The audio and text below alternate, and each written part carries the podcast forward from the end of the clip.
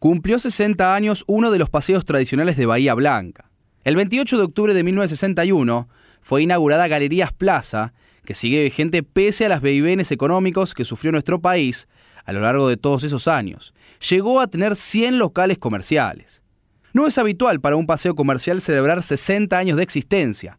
No es simple que en un país como la Argentina, donde la economía ha sabido nutrirse de incertidumbre, crisis financieras, inflación, hiperinflación y escenarios cambiantes.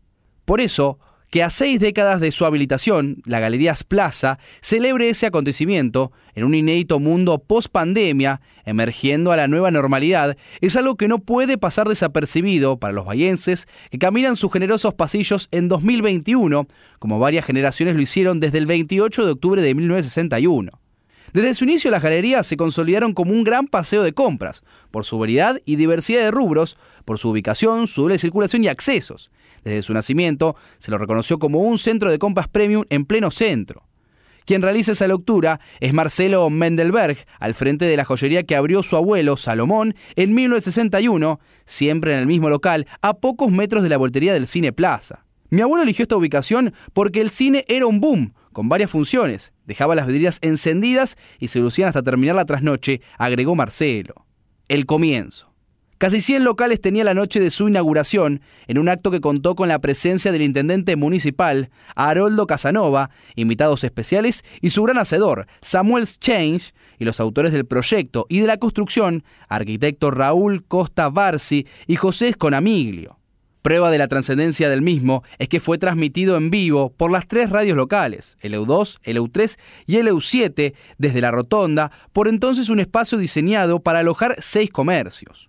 Se dijo entonces que se trataba de un nuevo centro en el centro de la ciudad, dos cuadras de comercios concentradas en una galería de estético trazado, cómoda circulación y moderna iluminación.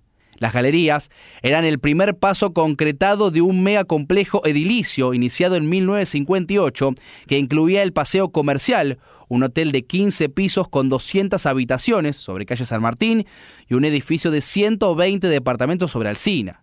Entre los primeros ocupantes estuvieron la mencionada joyería Meldenberg, la agencia Clarín, Jimeno, Dodero, Centineo y Damiani, Paletería Admunsen, A y B Petrosino, Forgia, Saint-Pierre, Lucky, Café San Remo, Monrev y Los Porteños, entre otros. El clásico de los clásicos. En 1965, la rotonda se convirtió en un único café, dejando de funcionar los locales. Incluso el que ocupaba un bar lácteo en una de sus esquinas, lugar de venta de los afamados productos de la Vascogada, como yogur y bascolet, dulce de leche y helados amorosi. Pero la rotonda estaba llamada a convertirse en un clásico en el punto de encuentro por excelencia de los bayenses. Los sábados al mediodía se formaban hasta tres filas de personas alrededor de la barra esperando retirar su café. Meldenberg fue uno de los primeros propietarios. El lugar tuvo su explosión en las décadas del 70 y del 80. Yo era chico y me acuerdo que un sábado a la mañana no podía ni arrimarme al mostrador.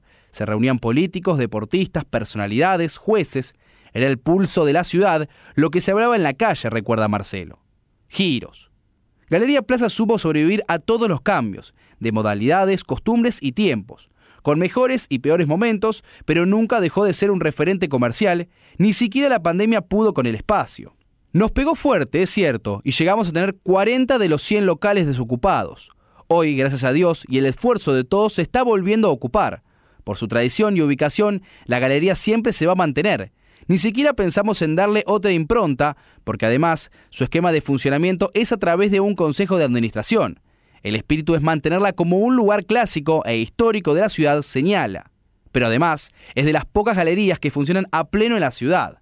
Creo que el secreto es su tamaño, la variedad de sus locales, la doble entrada, los cafés que siempre están y la historia misma del paseo, que hace que todos sigan visitándolo, finaliza. Son 60 años. La memoria colectiva recuerda decenas de locales.